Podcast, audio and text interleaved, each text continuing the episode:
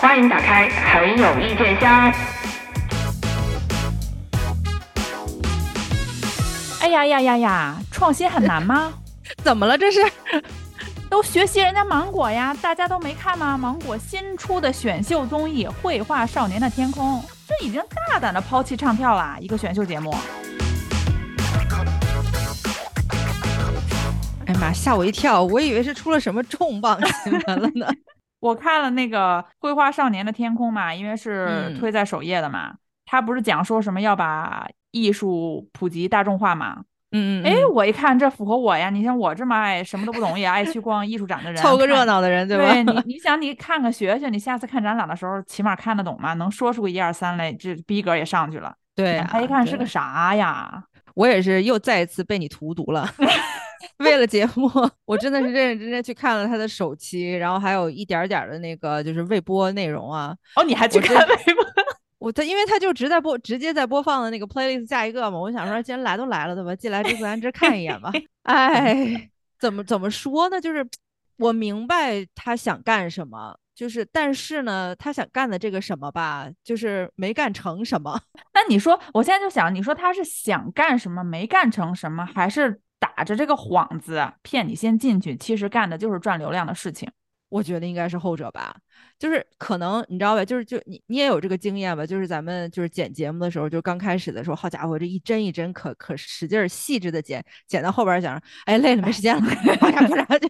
全剪出来了。我感觉他这个节目刚开始策划的时候，这个背后的主创团队可能这个利益非常之高，就是觉得一定要把这个对吧，就是艺术，然后拉到一个大众消费的层面，就是把高等的这个院校艺术，就是殿堂级的这些艺术和我们普通普通老百姓的这个日常通俗消费能够有这么一个链接，既这个娱乐了大众，然后又就又把我们这些艺术家们都对吧，再解决了一下再就业问题。我感觉他当当初人家想法是很好的，但是一落到执行面上，就一找到这些副导们，哎，就就得找这包装好的。哎，就他开场的时候，不是一群人在那麦子地里面画吗？啊，对对对，我当时就想，哎，种地吧少年们开播吗？还是说就那个感觉就是。就是种地吧少年在那里待着呢，然后副导就说不行，广电说了不能搞选秀，那怎么办？哎呀，快一人分一个画板，咱们改改改改改改成 画作画的 少年。就是前一秒钟还在拍上一个综艺宣传片，下一秒钟对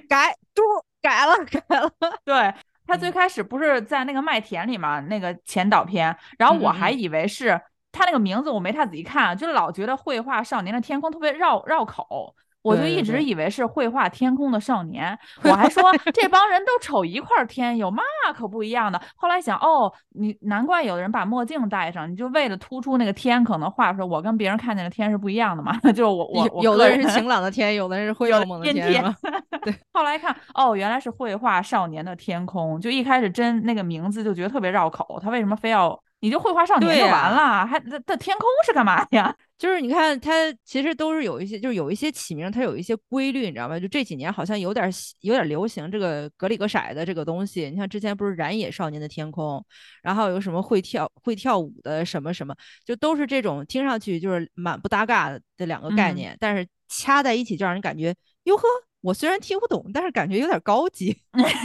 他们就是想给你营造这种效果，而且刚开始我也有点误会，我就想说，为什么这个节目的那个题目有错别字儿？你以为对对对是那个绘画？我以为是绘画嘛，对吧？就是少儿绘画的那个绘画。绘画少年的天空，那到底是少年绘画呀，是天空绘画呀？就他这个标题起的，节目名称起的，你怎么读都觉得挺别扭，就很有歧义，对吧？就是从我们这个，比如你一个新传专学院毕业的，和我 和我一个平时也搞点新闻的人来说，就感觉，嗯，你这个语义不详，你这个。我我本身看他进去介绍，不是有那个鲁美鲁迅美术学院那个院长吗？啊，对，我就充满了期待，就充满了希望。我就想，有这么专业的人在，肯定能给我普及一下知识嘛。结果好家伙，凡是李院长出现的，都是快速两句剪完，两句剪完，就是给人一种我的立意是普及殿堂级的艺术。但是当你进来之后呢，你是普通人啊，不告诉你就不告诉你，让你听你跟不上，就是想学想学点专业的东西，啥都就快速就过去了。没错，没错，就我看到李院长在那儿跟学生，就是就跟训学生似的。这不能不得不说啊，这个专业老师啊，这个到了一定地位的这个艺术家呀，他真的是有种不怒自威的感觉。你看那，你看李院长就是自己拿了个小文明棍儿，你知道，就是嘟哒嘟哒的从一个画画家旁边走过去，那我感觉那画家整个人屁股都绷紧了。对，然后他一坐下来以后，那个。甭管是就是对吧，就是出道多少年的这个青年艺术家，一一面对这个李院长，还是一种那种学生的感觉，对学生那种战战兢兢的。而且我真的特别想听李院长多说几句，说你这个没错，我为什么我为什么喜欢，或者我为什么不喜欢？我不喜欢因为哪哪哪，就仅有那么一两句给人李院长留下来说，你看你这个少女的腿这块，你这个线条处理的还不够。我就想说。你能不能让李院长详细说说，就是给咱们普通观众说说，为什么他这个线条就不对了呢？对，就我们普通老百姓看着觉得这不就是个腿吗？哪儿就不对了呢？然后他又他又说到另外一幅画的时候，就说到你看你这一个大楼啊，这个城市的夜景啊，什么什么这些的光影的呃结合如何如何？那下边这个角落里边有小撮人，那这些人。然后想说，对啊，这些人呢？然后咔卡掉了，又卡掉。对对对，没错没错没错。我这我我还刚想接受一下这个艺术洗礼呢，你就不让我没了，剥夺我受教育的权利了。你真的是，就是有一种你想听啊，你配吗？就不告诉你。就是导演自作主张，可能把李院长，他可能觉得他是不是觉得专业的东西不吸引人呀？然后就把那些可能是怕，可能是怕会就是这段会流失观众吧？可能呃，于是就挤了一堆讲故事流眼泪的，是吗？哎呦，咱哎呀，咱不是不是说不同情啊，人家有些故事确实，咱谁没点故事啊，对吧？就是谁的那点人生经经历，其实你仔细剪吧剪吧，都有点值得让人掉眼泪的。可是他是一个讲绘画的，你讲跟你这画有关，你老在那说你们家有多悲惨干嘛呀？谁家不惨？对，我就想说，我想说，美术生已经是一个非常烧钱的小圈子了，那可不。但凡能进了专业院校，学了十几年，完了出来了以后，你还有一。丢丢小小的这个艺术专业成就，这家里边没点子钱，或者家里边没点子条件，谁供得起啊？就是就好像一帮真的是一帮住住一百八十平米房子的孩子跟我这儿说，我们家小时候可穷了，我们家曾经住过一百二十平米的房子，然后到我这儿就是我们家辉煌最辉煌记录就是一百一百二还不到，我跟您的悲惨共情不了，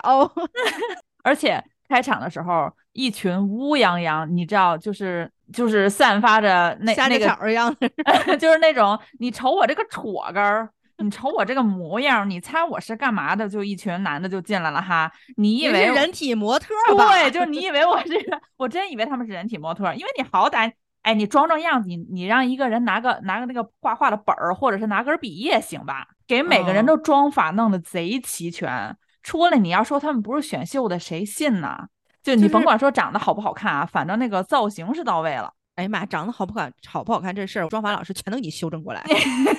也挺不容易的啊。因为我高中的时候也认识很多就是艺术生，就是学画画的，确实像小书童说的，真的是挺不容易的。他们又要一一边兼顾文化课，然后一边还要去不停的练，因为你想考上比较好的美术学院嘛。哎，但我认识的学学画画的男生几乎没有，所以我挺佩服这些导演的。那就是我我我也现在 就是我也回回忆起自己的青春，想说就是我认识的，就是艺术生里边学钢琴的、学声乐的，然后学美术的，清一水儿的女生。然后后来我又跟我那个就是学美术的同学又联系起来，就感觉人人家也一个劲儿抱怨说，哎呀，我们那儿都跟尼姑庵似的。所以他这次一下哗啦一下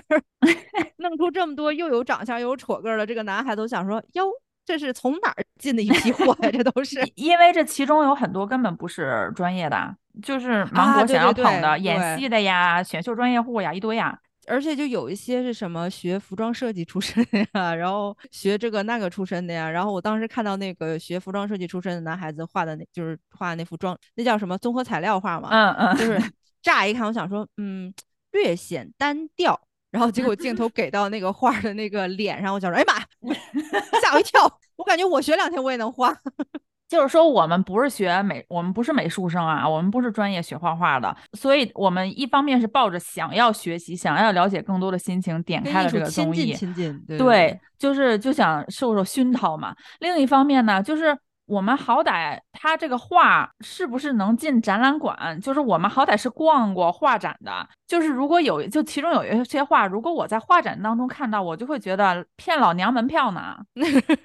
你给我弄这玩意儿在画展里面，你知道我掏多少钱吗？有一些像什么，对吧？后来还嗯被扒嗯。出来抄袭的、哎，被扒出来抄袭的，是不是都已经有老师给了那个给了啊，有啊有啊有啊，就是很多老师都给了非常积极的评价嘛，就是给嗯。人家照片上个色，然后就就自我解读了一下，说，哎呀，你看这个人，我创作的灵感是他是一个什么样的角色，然后这个人反映了我自己，我心想。你你这个明明就是这个照片上了色，那要照你这个标准，我也创作过《兰亭集序》呢，硬笔的，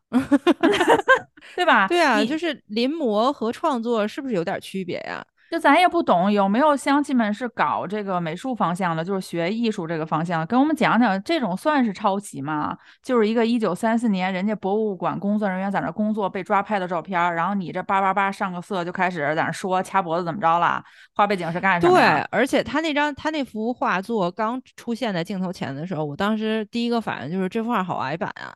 就是此处还是此处还是老读音矮版啊，就是一般大家都读呆版。就我当时看到那个构图，我觉得哇，这幅画好矮版，我真的没有感觉到它里边要释放出来的情绪，我觉得它情绪都是收敛着的。哦，原来收敛是因为收敛在原作里边了。对，因为人家就是个照片嘛，就是一个抓拍嘛。嗯你说他找一个一九三四年，我当时就想，哇，就有一种他要穿越，请回答一九三四，就还在那就是这解答，可能抄袭的时候，人家也是下点子功夫的。如果抄的太近，太离的时间段太近的话，容易被发现现。是吗？对，抄远 点儿的。嗯还有那个悯农，哎，那个悯农，啊我我看到有抖音上的那个呃美美就是学美术的小哥哥们，就是人家也是就是中央美院对吧？就是在中央美院一待就待小半辈子的那种小哥哥们在那说，他这个线条，他这个他这个调色，就感觉他直接挤了管蓝就上去了，挤了管黄就上去了。而且他那个按理说也算是临摹吧，还没临摹好。就是你临摹，你还要加一点自己的创意，就是那个感觉。因为人家原图他不是节目中也剖出来了嘛，就是以前人民日报上的那个照片的原图，他基本上相当于就照那个临摹了一张，非要给给人家农民的帽子上弄俩犄角。就长长两个啊角，就是变得好像又丑化了。完了，这也就罢了。然后当第一轮没有人选他的时候，马上就立刻，你知道，三秒就投入了这个状态，就开始有了一段非常怎么讲悲情的又有温暖的这么一个亲情的故事。什么自己的爷爷怎么怎么样啊，所以就看到了那个啊闽农，就想到自己的爷爷。然后你你一上微博一搜，好家伙，人都有代表作的，这影影视方面都有代表作的人呢。或者是某一个影视公司签约的，然后有一些就是你点开小红书，除了头一张是嗯参加比赛放出那个照、那个呃画画作之后，全都是个人自拍，所以你也不知道这些人是不是专业从事画画的。对啊，就其实这个节目组也是啊，就是你真的你去抖音上翻翻，或者你去小红书上翻翻，特别多美术生，人家有自己的账号，人家也有自对己对吧？就是平时发发小感想啊，或者发发心得那种，就是也红不起来那种账号，你去挖掘挖掘人家，至少人家是真正画画出身的。对，你要是真想努力想搞一个对吧，让这个高雅艺术和普通观众接近起来的这种节目的话，你你应该往那个方向搞啊！你这对吧，藏点夹带点的私货的对吧？弄弄几个正经画画的，然后再弄几个对吧正经出道的，你这糊弄谁呢？但是正经画画的有很多，连个也没有人，也没有什么这些策展人去看，镜头可能就扫嗯了两眼，然后就过嗯去了。然后我还特意去暂停看了一下，查了那些人的信息，人家的那个账户里面啊，真的是一直都在练画画，一直都在练习，有自己多少年之前画过的什么呀，就是上学期间画过的什么呀，这次参加比赛手稿创作的过程，人家都通通摊在网上。可惜这些人就是镜头一扫而过。对啊，就压根儿就没有想让人家呈现在观众面前。就是因为这些人又没有资本捧，然后又不能自带流量，就是给你那么多镜头干嘛？浪费。就是流量就必须要给是吧？某策影视公司签约演员呀，以前参加过呃男团选秀的呀，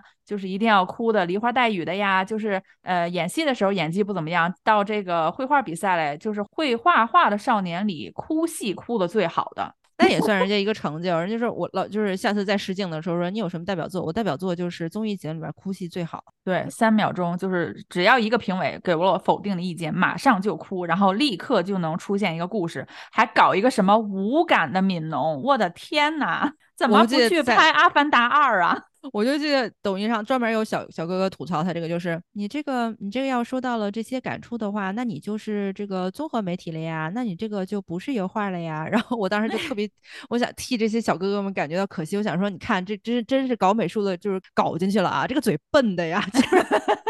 你能感觉到他已经很生气了，但他就是说不出来。出来。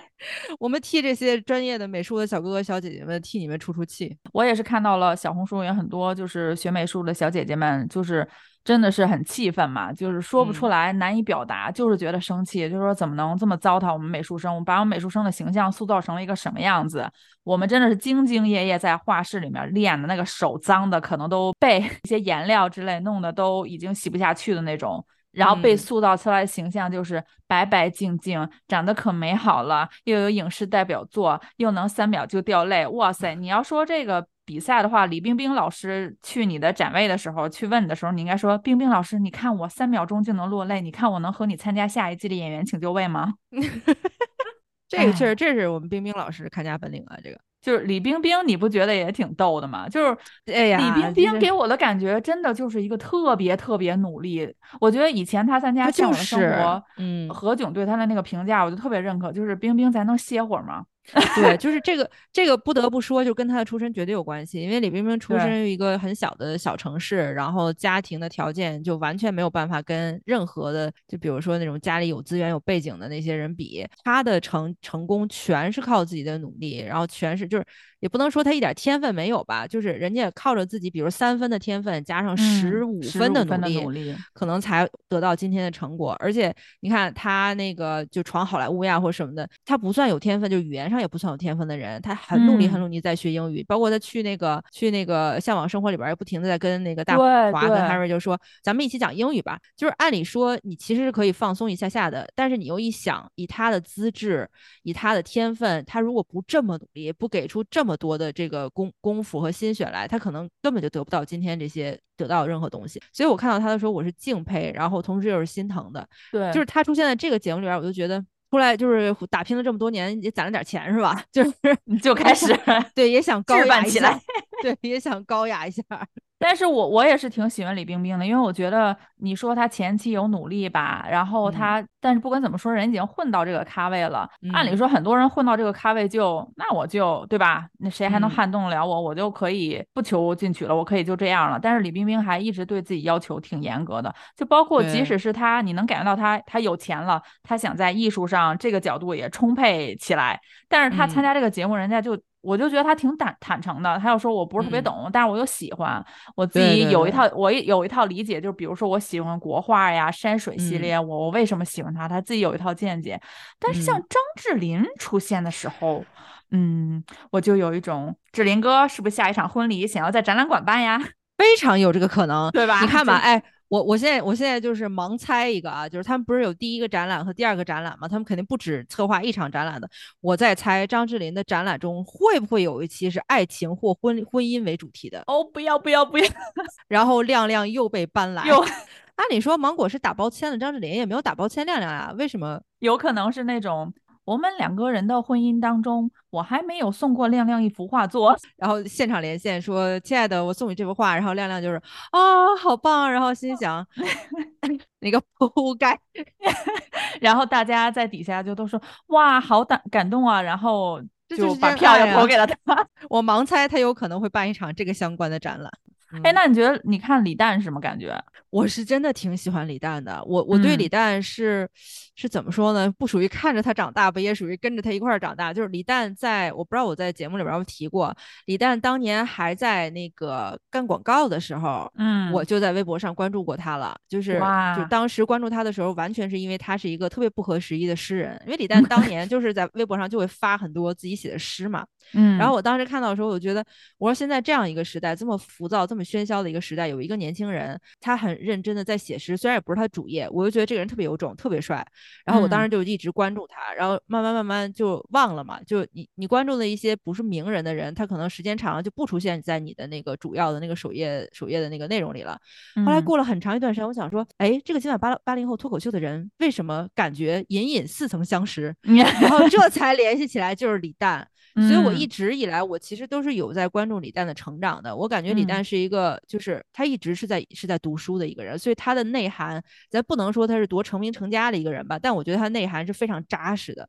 而他嗯对一些艺术和对文化现象的理解，也是我觉得作为跟我年龄相仿的年轻人当中，我最最信服的。所以你嗯像他在这个里边儿跟一些艺术青年艺术家老师们的交流，就让我觉得很真诚，然后也很也也很不谄媚。嗯，你看，他就问那个其中一个搞那个潮流艺术的一个嗯嗯青年艺术家，对对对就说。我一直不太明白，我就想跟您探讨一下，就为什么这样一个，呃，就是你打印出来的，呃，一一张画，我要我要付你那么多钱，为什么我嗯不可以在网上打印一张壁纸，把它裱起来，就当做一个潮流艺术？然后结果非常让人失望的是，那个年轻的艺术家呢，他真的没有回答好这个问题。就是他当时就是一直在想说，我我想要介绍这样一个东西啊，什么不要让大家觉得一搞这个潮流艺术就是就是其他国家就是日本的。然后，但是李诞又非常一针见血的指出，可是虽然你用的都是我细看你用的都是中国的元素，但是乍一看你的整体风格确实还就是日系嘛，对，而就是李李诞的这些这些质问，一连一连串的质问，就让人感觉他是有很认真的在参与思考的。对，而且那个人其实就是没有最终回答他的问题嘛，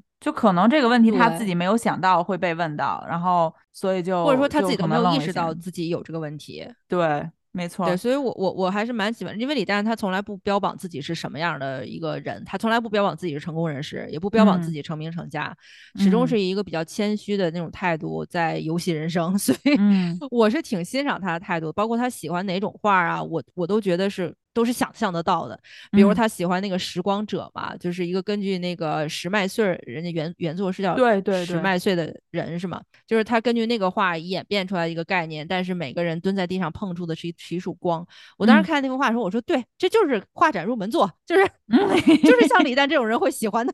对对对对对，就就是他他比抽象但又没有抽象到不能理解。对他嗯比较有代表性的，就是可能像我们这种普通人，就是没事儿，像我这种比较喜欢稍微装一点儿啦，就去逛逛的，嗯就是能嗯能看得懂。就是不见得是那种特别抽象的，就比如说这个节目里经常有一些画的可能一般的，或者创造力比较差的，就喜欢搞这种抽象派的这种作品嘛。嗯嗯就好像自己感觉自己很高级一样。我这段时间就看这节目没学到啥东西啊，就逛这些呃社交媒体，跟真正的美术生倒是学到了嗯很多。比如说毕加索，咱就不说了，这是画展咱也都去看过类似的。呃，乔治康多呀，就去看看人家哦。就说啊，可能有一些是有模仿的成分在，当然你也不能说是嗯抄袭吧，可能是致敬也好，致借鉴也好，就是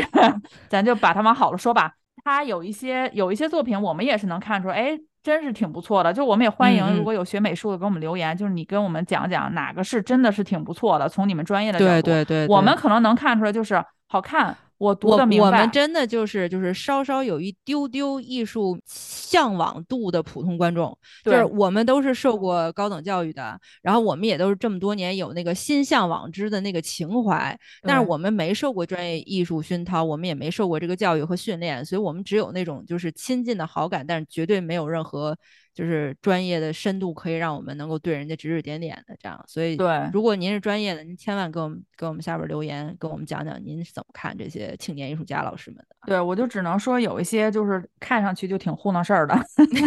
就是你你这也好意思去申请参展吗？对吧？弄个科比的照片啥玩意儿？那我看《体啊坛周报》，那个我都我都觉得很被冒啊犯呢，我就觉得那个就是你知道吗？就是我家里边儿那个十三十二岁的表外甥，他可能就是将来可能会弄出这弄出个这来，你知道吗？不是这个，你好歹参加画展，我觉得有一点就是你自己去办展的时候，好歹这个东西得是你原创的吧？你抄袭那些不说，你这个画，你这是明目张胆的画了一个照片，你这不是？那我去看什么体坛周报啊，对吧？这新浪体育记者到时候搞一个科比什么摄影展，就是他来中国各个时、啊时期的特写照片，不比我看你在这临摹一张比赛的这个强吗？那科比那个确实冒犯到我了，我就想说，我说什么？这这快快快给我打电话，表哥，你儿子还有没有在画画？最近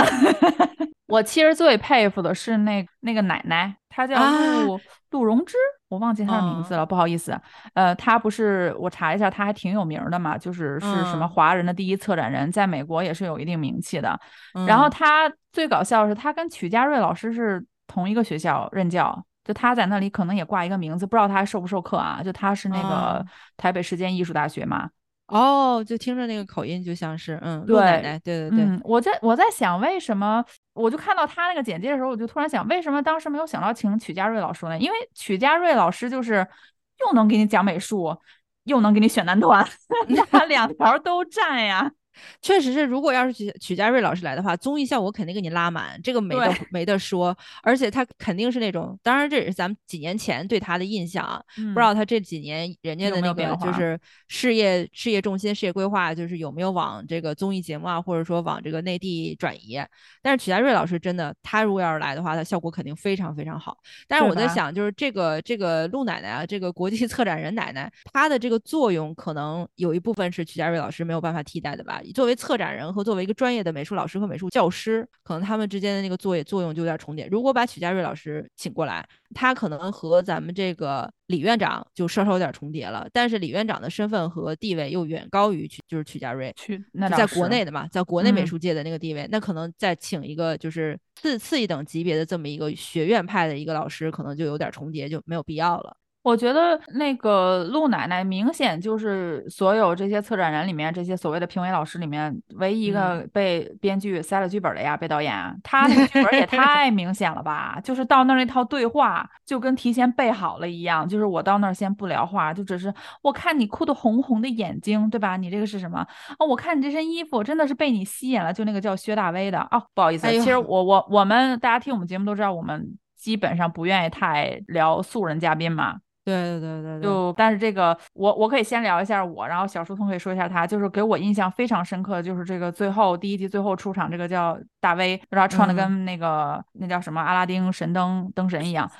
就是 他粉红粉讲红版灯神，他讲了一段特别虚幻缥缈，就是你乍一听哇好高大上，但实际一想就是听君一席话如听一席话的那个感觉。对，就是我，就这里边有给我印象最深的一个青年画青年艺术家老师陈十三。我之所以特别喜欢陈十三，是因为我我能感觉到他的那那股桀骜不驯和那股那个就是少年，就是人家可能人家也不是少年了，人家青年，嗯就是少年的那种该有的怒气。尤其他作为一个艺术家，所以我看到他，就是你感觉他骨他的身体里边有一股那种腾腾的火焰，然后他嗯出于礼貌和出于场合上的一些呃规矩和体面，他不能让自己这些火焰冒出来。嗯，陈十三是我觉得非常的有主见、非常自信，但是又强忍着要得体的那么一个艺术家。嗯，但是这个大 V 老师啊，就让我感觉就 是好猥琐呀，就这个哎，这大威老师说的那段话，后来我一琢磨，就就感觉他那句话都不是自信不自信的问题，他那段就是忽悠呀，就是。不是，但是你仔细琢磨他那段话，他说完之后，我就想，哎，他这段话不是凭的就是悯农那幅作品吗？就是你看啊，我这里面我我是要画一个非常奇妙的场景，就是黄鼠狼替农民种地，里面有一个奇妙的人，就是鼠狼人。但是这个东西具体来讲的话呢，它是一个不存在的东西，对呀、因为确实不存在长角的农民。然后它它又是一个像人一样的东西，就是一个四肢健全的黄鼠狼鼠狼之徒。然后它是一个可爱的东西，我特意去搜了一下黄鼠狼本身，如果你不考虑它它是对，但它是一个 挺人畜无害的长相，你就感觉哎，他他这段是不是 就是大卫老价悯农师把自己 把自己套进去了？就是这个，就是也许在这个专业圈里啊，或者可能人家的艺术成就，确实是我们这些凡夫俗子看看不出来的。毕竟陆奶奶说了，你你你还还得再等等，你得到那个 Web 三点零的时期，你才可能就是大放异彩那样，你可能还要再等等。而且就是插个题外话，我最搞我觉得最最逗笑我的一段，就是这个奶奶非常自豪的说，我现在在研究 Metaverse，我现在研究元宇宙，嗯，我现在有专门写那个文章，我想说。奶奶，咱们就是人生最后这些年，咱可不可以用在一些正途正途上呢？Metaverse，嗯，可以暂时在你这个年龄段就不用研究了吧，因为它确实，嗯，目前为止还就是个 fraud 呀，就是个有可能涉嫌这叫什么欺诈？就是目前为止还没有什么太实用的应用的东西吧。当然，当然，我们不懂啊，我们不懂啊，哪个老师被冒犯到了，您随便喷啊，你 就是 你这么说，这这个节目，我当时就想，他他应该是上来就介绍全民制作人老师们，我是来自某某美术学院的美术练习生某某某，其实他未尝这个选角老导演未尝没有这么要求过这些年轻就是内心是这么想的，然后 选了这些人，对吧？但是 一看这些老师们的做派，我想说，嗯嗯，可能做不到，然后就没有让他们这么做。就这个这个策展人奶奶吧，就是她让人觉得可以接受，就是她说的话可以接受，但是又略微有一点想说，你真的有说的那么厉害吗？就是目前你这个歘歘发卡的劲儿不太像啊。就感觉没零门槛，最后还最后还诓了李冰冰一张，就是那叫什么零门槛入入门那个画展。按理说，对吧？这个这个就是女女策展人第一人，就是 这手也太宽了点儿，这手。就是有一种，你参加他的展的时候，这些画画的这些美术生要不站在那画的旁边，你就觉得这个票价不值。他要站在旁边，可能还稍微好一点，起码一看，哦，这小伙人一说，哎，你好，虽然我不是画画，但我代表作是什么什么。你好，我是某个影视公司的签约演员，你就觉得。那你如果未来出名的话，我提前要张签名。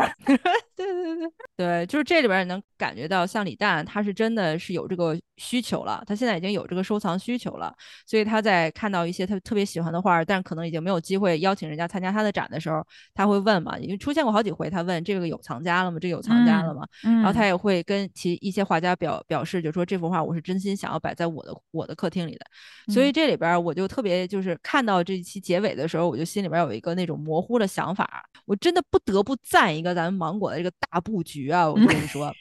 你知道，就是乘着我们这个内循环的东风啊，咱们这个国际 形势波云诡谲，你要是靠着在外边混，靠着在外边对吧出头或者在外边交易已经不可能了，咱们就得把国内这个市场给搞起来。所以说，趁着咱们这个内循环的东风，国内的现代艺术品交易行业肯定也是要崛起的，对吧？咱们这个这个商业头脑要是有一点点的，所以咱芒果台就是趁着这么一个大东风，搞了这么一档节目，而且他请的这几个嘉宾都特别特别有代表性。其实你仔细想一想啊，就是咱们这个张智霖老师。李冰冰老师，他们是不是就代表了一种忽然骤一下子就有了很多很多钱，不知道往哪花的这种暴发户买家？就是那个那个物质基础上去了，现在要追求精神了啊！对，就属于哎呀，天天买包也买烦了。然后我这身边这些老板们呀，我身边这些对吧？就是这个些这些大鳄们呀什么的，人家的需求，人家的消费水准好像也都不是这些物质的东西了。那我总得跟人家有话说吧？嗯，那是不是我也得对吧？附庸风雅一下，买买画，买买古董呀，什么什么这类的。所以像这两位艺人老师呢，就是完全代表了这种对吧？就是有钱，但咱就是看不懂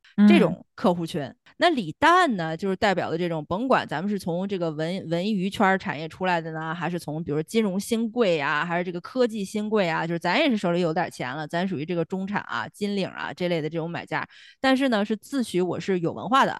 我是有艺术欣赏水平的，我也有这个收藏需求，但是我我买东西肯定不能跟那些暴发户一样，对吧？咱得讲究点先锋，咱得讲究点对吧？有节制的现代感。嗯，所以像李诞的出现呢，就代表的是这一部分买家。那这个老奶奶呢，这个策展人奶奶呢，其实她是因为她自己强调嘛，我的标准有一个首要标准，就是要有中国化，就是有中国的元素在里边。对，所以这个老奶奶呢，就是我们又不能纯粹的就是关起门来玩自己的，我们还是要跟国际接轨的。那怎么用一个国际策展人的眼光，而且他还真的他得是中国人，他懂中国中国的文化，然后用一个有国际经验的，但是又懂中国文化这么一个策展人的眼光，挑出一些可能在国际上有影响的青年艺术家。然后最后呢，就是咱不能瞎玩啊，对吧？咱肯定还得。找一个专门的得负责把关质量的这个良心嘛，不是？所以咱们这个鲁美的这个李院长就来了。哎，我就感觉看到最后就感觉哇，这个芒果台下了盘大棋啊！哎，听你这么一分析，突然觉得这个节目好高大上。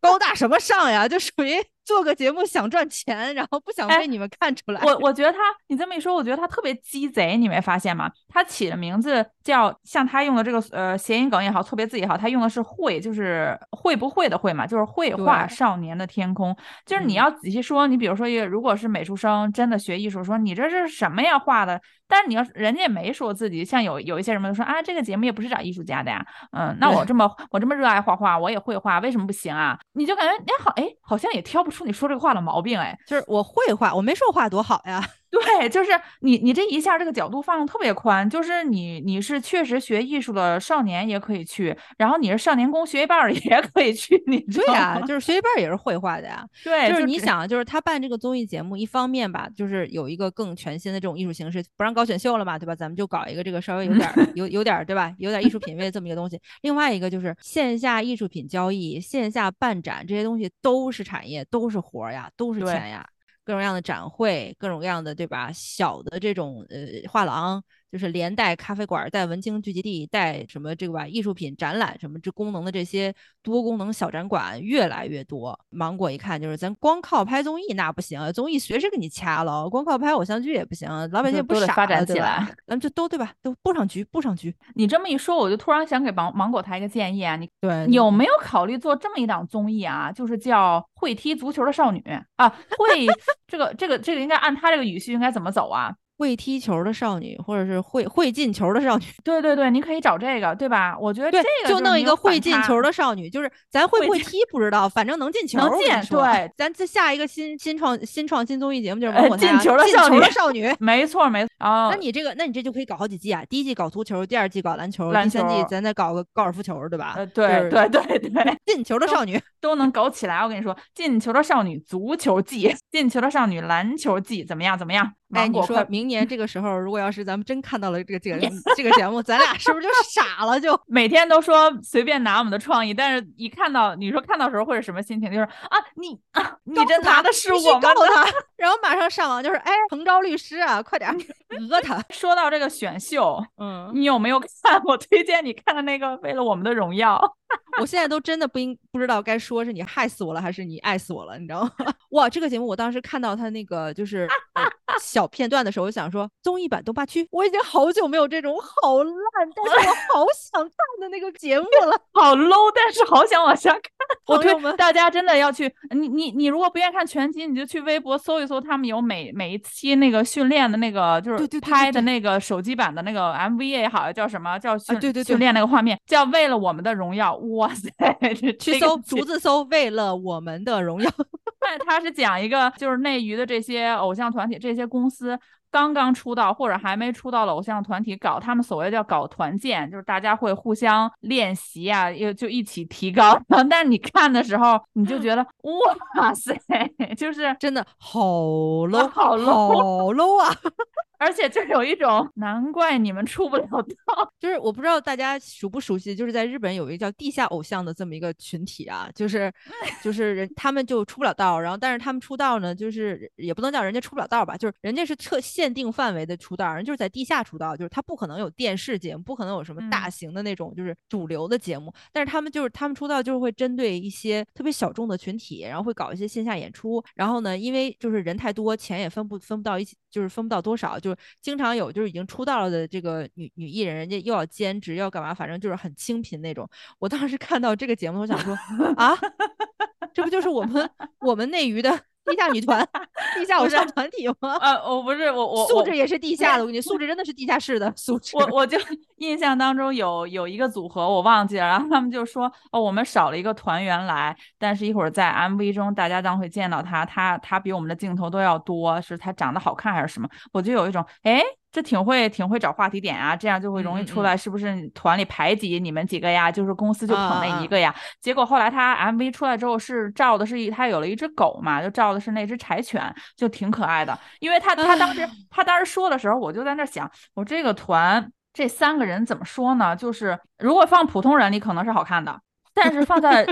即将出道的偶像团体，就啊算了算了，反正你们说了嘛，你们有一个长得好看的团员没到嘛，可能那个就是颜值担当、门面担当嘛。咱们都是也是看韩韩国韩团起来的，然后等到拍完之后，就有一种不知是是悲是喜，就是一方面又觉得哦，你们团没有这种你知道勾心斗角，就只捧一个不捧你们三个，因为你们几个也真的很不容易。但是悲的就是你们团真的没有 没有颜值过硬的，就是其实他这个他这个综艺一方面让你。感觉说哇，真的好 low 啊，就是那种，就是越就是跟臭豆腐一样，就是越臭越想吃，你知道吗？但是另一方面就，感觉这是不是有一点病态了呢？就是如果就是咱不是非得抱着出道或者当偶像这一棵树上吊死的呀，对吧？长得漂漂亮亮、齐齐整整的小男孩、小女孩，咱干点别的不行吗？尤其是有一些大学毕业来，你说 熬了好几年，然后一说家里等着出道，好像也想挣钱养家，然后 确实那个形象跟偶像还是有一定差距，然后。专业基本功也没有，也没有很惊艳。你也不是说唱歌一鸣惊人，或者舞跳的特别特别好的那种。尤其是大家去搜那个，他们有好几个团，可能是有一期的作业呀，是不是跳那个防弹的那个 Fake Love？我看完之后，我跟小书童说：“我说哇，真的挺厉害的。你说按理说人家一般的团啊，就是出道的，内地的也好，韩国的、日本的也好，妆发老师、服装老师一定是尽可能的是把你这个团往这个视觉上统一了打造，这样你看的时候你就觉得哦，跳的整齐划一。我们这个可能也没有老师管吧，就是团员们自己搞，就是手机拍摄短视频嘛。那个在练习室里练习，这家伙啊，我穿白色的，我穿黑的，我穿休闲，我穿嘻哈，我穿运动，我穿就是视觉上先给你搞乱了，是吧？对。我看完就是那种唯物主义，你知道吗？就是人不可能同时 踏入同一条河流两次。就是这一个男团，你这个比喻太抽象了。就是这一个男团啊，就不可能有两个人同时跳这个同频的一段舞。按理说你们跳的应该是刀群舞，但是我怎么只想飞刀？我这我当时看到你说的那个那个版本的时候，我想说，呃，这是理应跳不齐的吗？就是他们想达到一种，就是我跟我们就是跳的不一样的效果吗？我当时还以为他们每个人在示范一个不同的版本，其实 恰巧同框拍了下来，是吗？哎，对对对对对，忘了分镜了，就是。还有一个团是前两期上来就自我介绍的时候，明明别的团都是看 MV 嘛，这三个人非要说，那我们要先给大家清唱一段，你有？我没有看到那段，我是不是有点幸幸免于难了？有 有一个敲什么三角铁，然后有一个弹小乌克丽丽吧，然后三个人就说就说想要清唱一段，自己可能是原创的歌曲吧，反正想要清唱一段，然后。我就当时 不开嗓则已，就是一开嗓一鸣惊人，就是别人唱歌要钱，这仨哥们唱歌要命啊！清晰的三声部，你这个合音谁也没合上谁是吧？对对，就觉得这真是没出道还没有经历过电视镜头历练过的孩子们呀，就是感觉很青涩、很坦诚，把自己的缺点一次性都暴露给观众。其实这样也好，就是降低观众预期嘛，对吧？就是那种你不要对我们期望那么高，我告。诉你，接下来五年、十年的内娱就是这个水平，就 不是还有杜华家吗？就是杜妈家的团，杜妈家的团，按理说素质不应该差呀。杜妈加的团。你快去看他们那个男生乐队，我的妈呀，那鼓槌还没敲到鼓呢，面部的狰狞已经达到了极致，面部的表情告诉你我非常的摇滚，我非常的什么狂拽酷酷炸天。但是就想那琴声还没到位呢，你倒先合上拍呀，声画有点不同步是吧？对，已经不是假唱了，是假敲了是吗？对，然后大家看那个 MV 放完之后那个反应，就真的是。我为什么说他们很青涩，还没有经历过那个镜头的锻炼？就是给的那个反应都是那个那个镜头切回来，隔了半秒，哇，好精彩！前半程就是看了个傻呀，真是。哎，我看完之后，我也不知道是怎么个难过法，但我就觉得 一个综艺把我们看难过了。我跟你说，但是就是你看的时候很开心，就哇，怎么 就像看喜剧一样？但另一方面又觉得。这些花季的少男少女，就是放着好好的 学不上，放着好好的班不上。我不是说有干树吗？呢？对，有的时候有人就说啊，那你们又批评人有梦想，有梦想是没有错，有梦想也是要脚踏实地的吧？你说你你一个大学生毕业了，你你等了那么多年都没有出道。本身内娱的这个团体，偶像团体出道之后，说实话，成绩好的能出彩的也没几个，就是何何必呢？就是你如果现在是一个进了一个某一个你所学专业的公司工作，你可能是那个那个部门里的那叫什么门草了，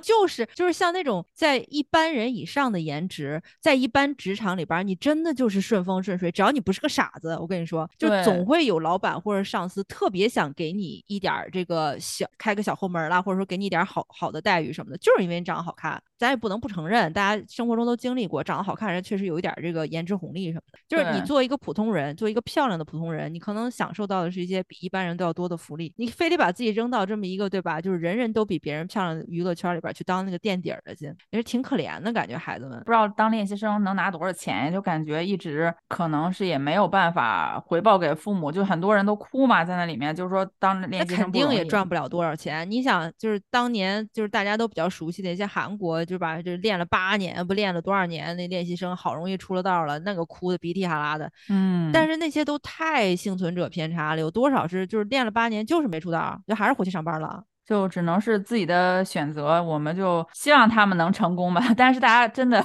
去去看一下，为了我们的荣耀，就是 你你许久没有找回东巴去快乐了。比如你今天就是有股邪火，你就是咋你都压不下来，你吃炸鸡也不行，对吧？喝酒也不行，你去看这个节目，我跟你说，一顿爆笑，你保证保证你笑完了，你都忘了之前那个火气哪来的了。我跟你说，我们尽量不批评素人，但是他毕竟是拍了个这种类似的真人秀的综艺嘛，我们看看爆笑一下还是可以的，因为我们普通人上班工作也很不容易。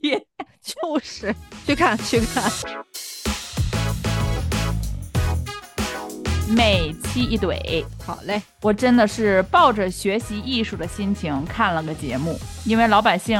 难道就不配看得懂画展吗？可是我看完这个节目，我发现哈，我现在去看画展我很担心自己看着看着就会哭唧唧别的都不会。就想起来自己那些悲惨的童年。